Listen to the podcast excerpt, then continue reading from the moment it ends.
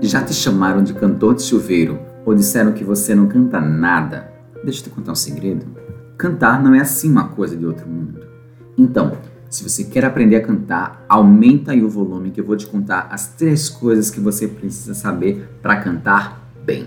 Eu me chamo Gutenberg Lima, está começando o podcast Quero Cantar e agora?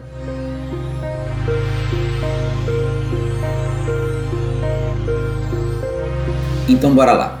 Para cantar, você tem que ter três coisas em mente. Primeiro, a respiração. Nossa, parece óbvio, né? Oh, mas o som da nossa voz, ele é gerado pelo ar.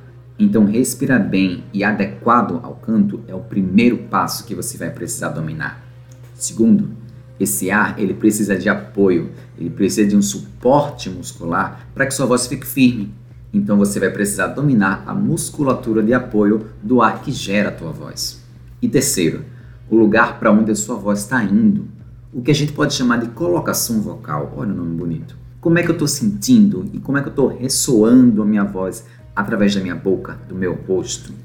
Então, basicamente é isso que você vai ter que ter em mente: respiração, apoio e colocação vocal. E agora? Agora você quer saber dominar essas três coisas, né?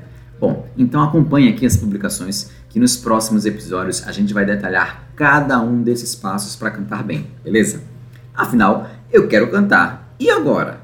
Agora você pode compartilhar esse podcast com quem você sabe que gosta de cantar. E eu te vejo no próximo episódio. Até já!